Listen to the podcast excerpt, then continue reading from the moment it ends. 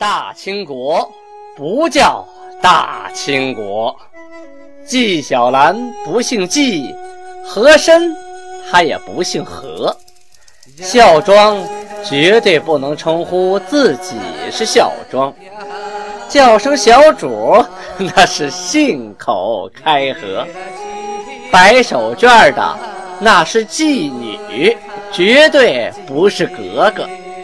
好，今天。听俊贝勒播讲一段《青通剑》。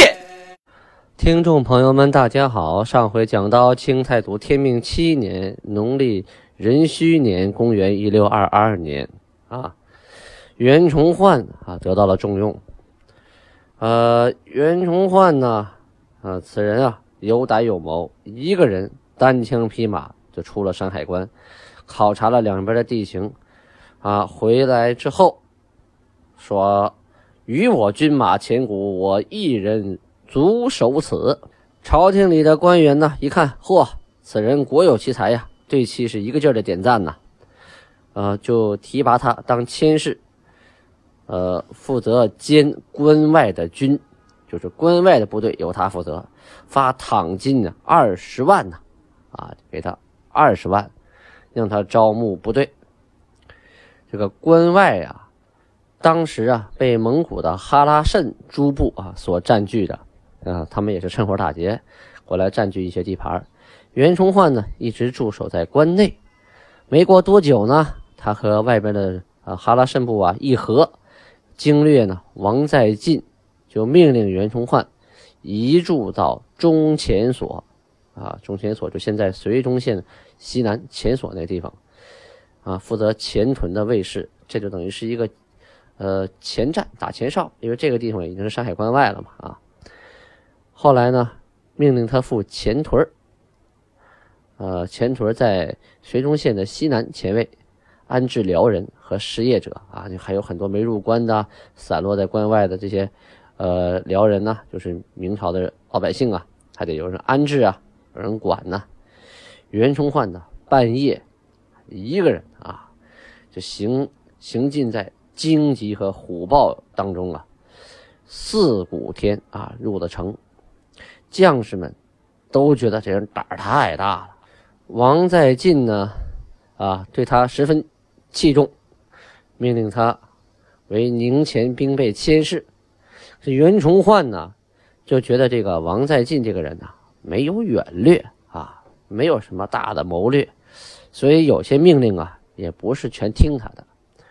在当时啊，有个地名叫十三山，啊，那里的难民呢有十余万，久久被困在那里了，就被金军给封锁在山里边，出不来。袁崇焕主动请命，你给我五千人马，我驻宁远，啊，以壮十三山之势。这个十三山呢，距离这个宁远呢二百多里，啊，他住在这儿呢，是想将来可以啊。照应这个十三山，我向前进，我可以进军到锦州，我打不了，我退守宁远。孙承宗和总督王向前商量哈，向前的主意说呀，关上的部队呀屡屡挫败，士气不振，应该发察哈尔的的呃护关者，就察哈尔部的那个兵啊，三千过去救援。孙承宗也觉得，嗯，这个主意好，就报告了王在晋。这个王在晋呢，嗯，那就那么着吧，就最后就没有自己出手相救。这十万多人呢，基本全军覆没呀。呃，能逃回来的呀，仅仅六千人而已呀。王在晋啊，提出在八里铺那地方修一个啊特别大的城。袁崇焕认为这不靠谱。啊，你这主意不好。孙承宗呢，啊，也说他这个主意不好。于是呢，大家就起来商量这个事儿。严明泰呀，主张守菊花岛。啊，菊花岛呢在海上嘛，啊，比较好守。袁崇焕啊，主张守宁远城。这宁远城在陆地啊，他两个是很近啊，就是隔海相望。王在晋呢，认为不靠谱。孙承宗啊，也同意袁崇焕的主张啊，守宁远城。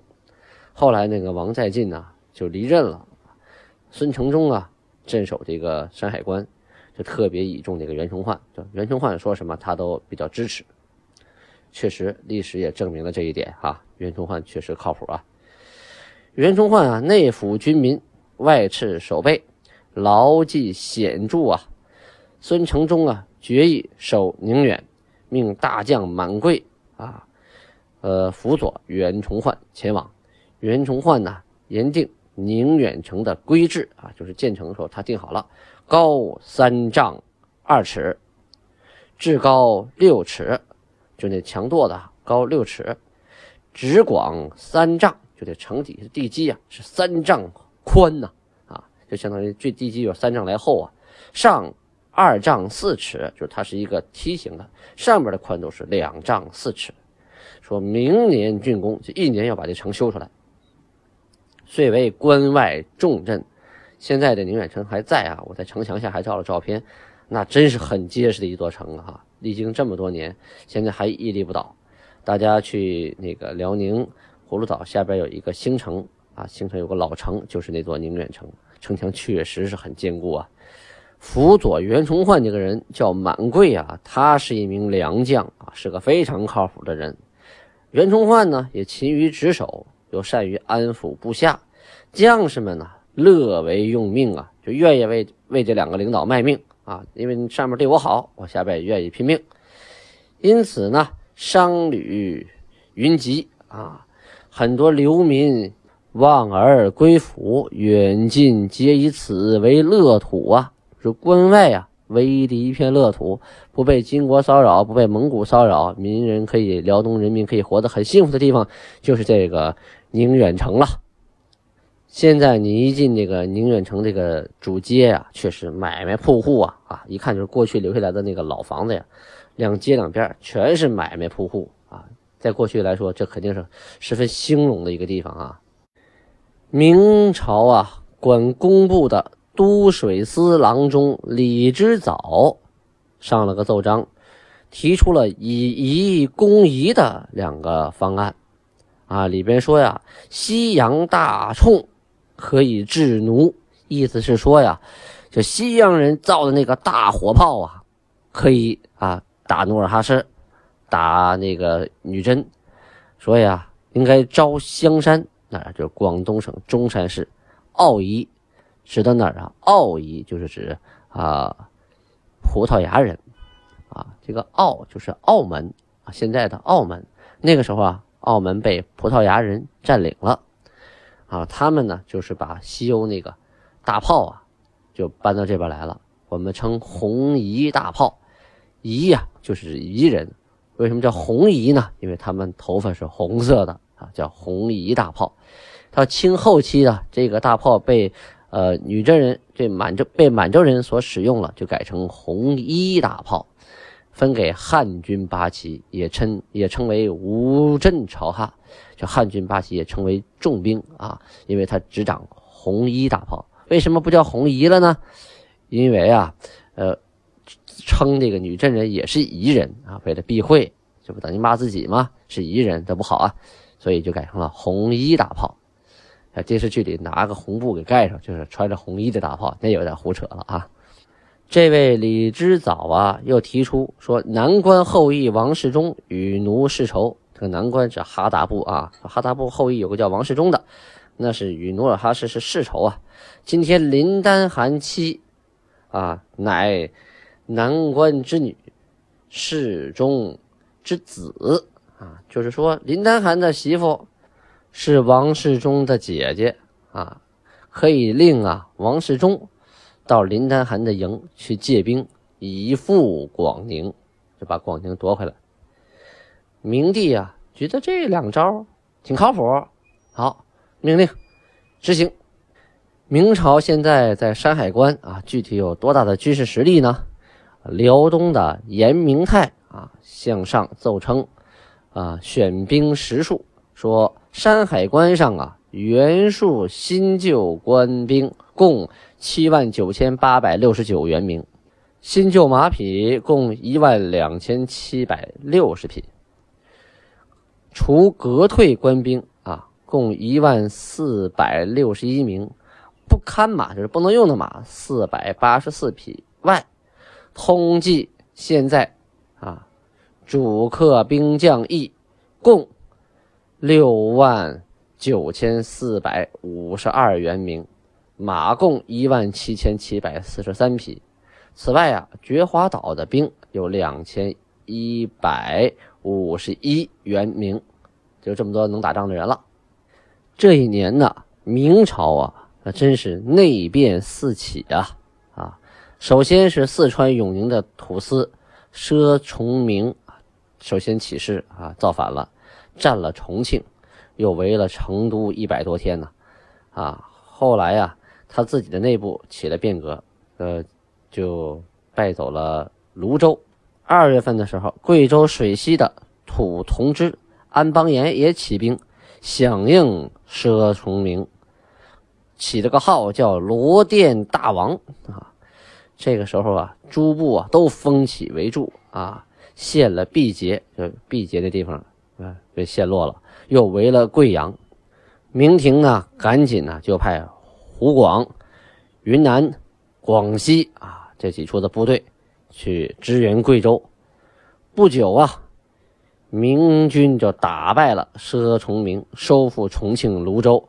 七月份呢，佘崇明啊再次起义，啊打下了遵义。年底呀，明军解了贵阳的围，安邦彦逃走了。贵阳啊被围了十余月呀，城中呃户口啊有十余万，最后啊。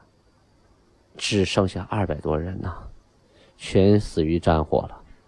除了这些还不算呢。五月份，山东也不太平啊。山东的白莲教首领徐鸿儒啊造反了，起事于巨野。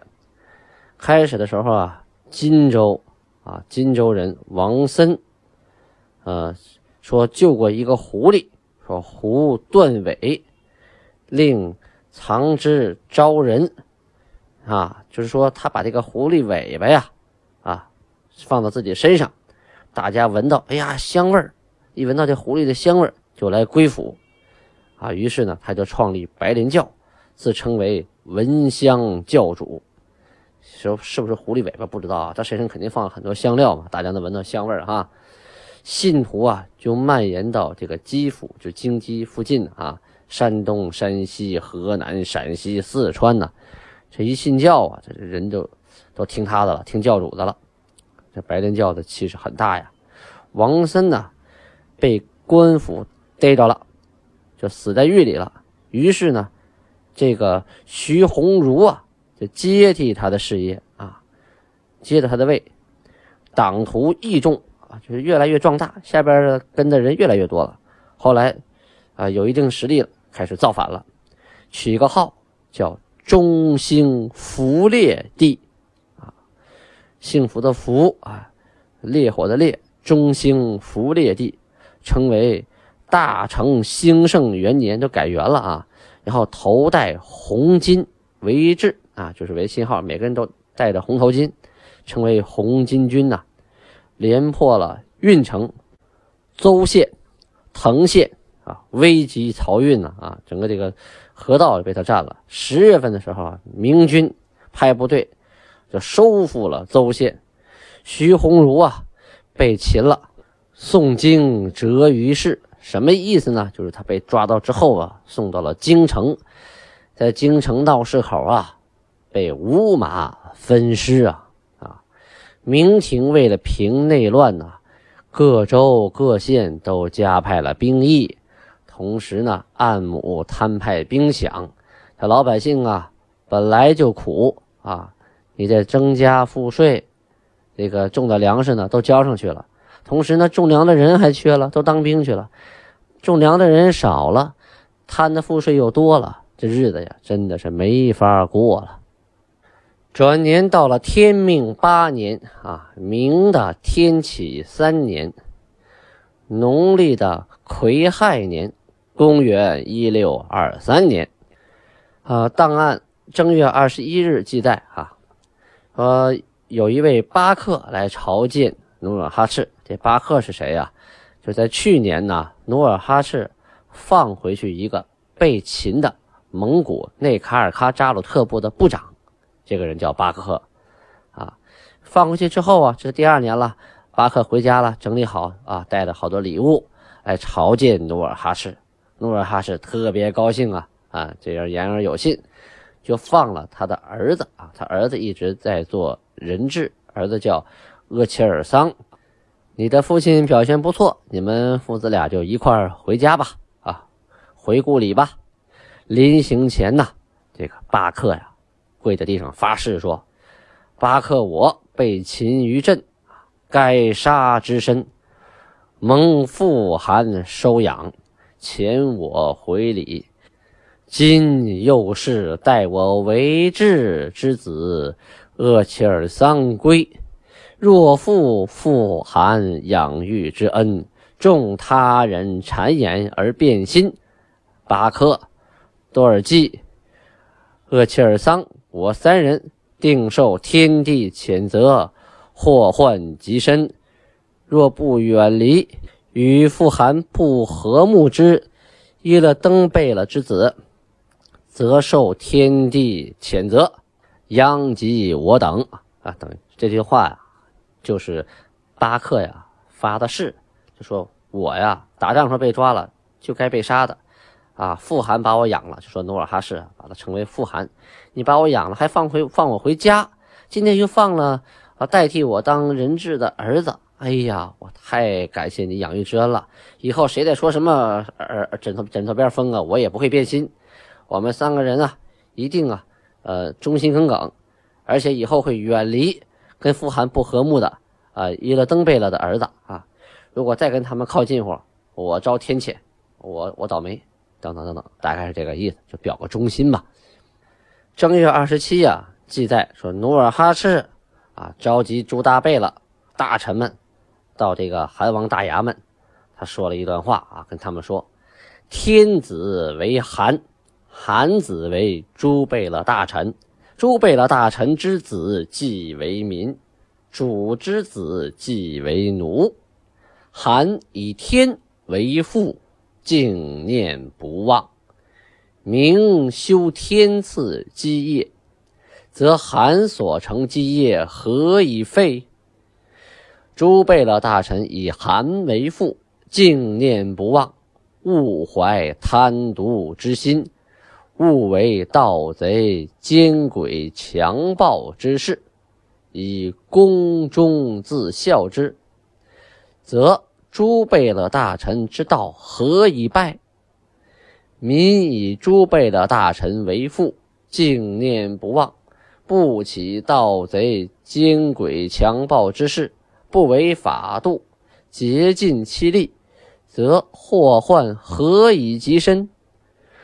奴以主为父，敬念不忘，不生盗贼奸诡强暴之事，谨守奴仆之分，尽心效力，则行路何以及身？啊，这一大段话的意思啊。它就是说明了一个什么问题呢？说这个金国呀，人分这么几等，第一等就是韩啊，天子，这天的儿子是韩，韩的子啊是诸臣大贝勒，诸大贝勒的子啊就是老百姓啊，平民，平民的子啊就是奴才啊，因为平民是主的，下边还有奴仆，奴仆是最低这一等啊。说这个韩呢，以天为父啊，尊敬老天爷啊，呃。好好的做天赐给的基业，那韩的基业就不会被废。大臣呢，以韩为父啊，尊敬不忘，不怀贪渎之心啊，不干那个盗贼、强暴之事，不干坏事，忠孝啊。那朱大贝勒，你们的道也不会坏啊，你们的地位也能保住。老百姓呢，以朱贝勒大臣为父，也对你们十分尊敬，不起盗贼。呃，奸邪强暴之事不违法度，那他们呢也不会惹祸及身。奴仆呢以主子为父啊，敬念不忘，不生盗贼强暴之事，谨守奴仆的本分，尽心效力的话，他们也不会惹祸上身。这样的话，天下就太平了。总的来说呀，这一段话的意思就是让级级层层的大家都要对自己的上一级啊忠孝啊，对上一级要恪尽职守，要尊敬，同时呢做好自己分内之事，我们的国家就会十分稳定，老百姓就会安居乐业他大概呢就是这个意思，也是作为韩呐，他对下属提出的期望啊。这个有点像现在管理企业的呃积极负责制哈，向自己的领导负责啊，每一级呢都向自己的上一级来负责，这样一级负责一级，我们的国家就好管理了，我们的企业就好管理了。前文提到过，葡萄牙占领了啊香山、澳门啊，这回啊荷兰人又窥视台湾，准备占领台湾。你看这个明朝啊，真是内忧外患呐！到底台湾何去何从？咱们下回接着说。再次感谢大家的倾听啊！还是那句话啊，别忘了留言，别忘了点赞助。用手机打开之后，屏幕的右上方啊，右边有一个赞助的图标，上面有个小礼物盒，点开它，你就可以给我送礼物啦。注意听后边的广告啊！送礼物我也会返给礼物给您的啊！我的礼物很大很给力啊！好，大家可以关注童俊的新浪微博啊，看最近拍戏的片花，也可以直接上快手，直接搜索童俊，可以看到现场拍摄花絮啊，及时播报。下面插播广告啊！从今天开始到下月十五号，听众朋友们给我留言啊，给我赞助送礼物。我将在留言和赞助的听众朋友当中选出两位来，送给他们我刻的十二生肖手串啊，就是老挝大红酸枝直径二点零的手串啊，而且每一个珠子上呢都刻着满文的字，呃金字，一共是十二个字，就是满文的十二个生肖啊。这副手串将免费送给呃这一个月之内给我。呃，赞助最多的人，啊，这个听众，然后选出一位来，呃，给我留言最多的，啊，最精彩的也要选出一位来，送给他一个大红酸枝的牙签盒，上面也呢，呃，实木的，上面刻着满文“紫气东来”和汉字的“紫气东来”啊。图片呢，稍后我会发在，呃，这个每一期节目里边，啊，大家可以通过节目看到我要发的东西。再次感谢听众朋友对我的支持啊，欢迎大家留言。赞助，图片上有个礼物的图标啊，在文字上边，打开手机界面，听着文字的时候，听语音的时候，上面有一个礼物的图标，一点啊就可以给我献礼物了，点赞助了啊，不是在下边留言的时候点一朵花啊，那个不算。大家记住啊，是一个月的时间，从七月啊，从今天七月中旬到八月的十五号啊，到八月十五号就开始统计。谁留言最多啊？留言最精彩，啊，最有内涵，谁呢？礼物献的最多。好，这两位幸运的听众将得到俊贝勒的亲手刻的手串和牙签盒啊，包邮啊。